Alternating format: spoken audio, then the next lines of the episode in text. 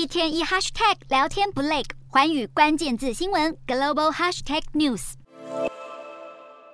饱受阿兹海默症所苦的患者，终于盼来病情可能获得减缓的机会了。由日本制药公司卫彩株式会社和美国生物科技公司百健共同研发的试验药物 Lecanemab，在针对阿兹海默症早期病患进行的第三期临床试验结果显示，这一款药物能够减缓患者的认知和功能性衰退。药厂在长达十八个月的试验中，让将近一千八百名患者每两周服用一次 Lecanemab，与安慰剂相比，早期阿兹海默症患者的认知退化速度减缓了百分之二十七，但也带来严重的副作用，百分之二十一点三的人出现脑水肿或脑出血。高于使用安慰剂患者的百分之九点三。全球大约有高达五千五百万人罹患阿兹海默症，这是一种神经退化性疾病，占失智症患者的五到七成。疾病进程与大脑中的类淀粉蛋白沉积有关，但相关药物的开发大多以失败收场。卫彩制药正在加速向美国食品及药物管理局 FDA 申请批准，预计明年一月初过关后就能上市。实验结果出炉，也让制药公司股价开红盘。卫彩制药二十八号在东京股价收盘大涨百分之十七，创下九个月来最高点。百健二十八号在美股早盘更一口气暴涨百分之三十九点五。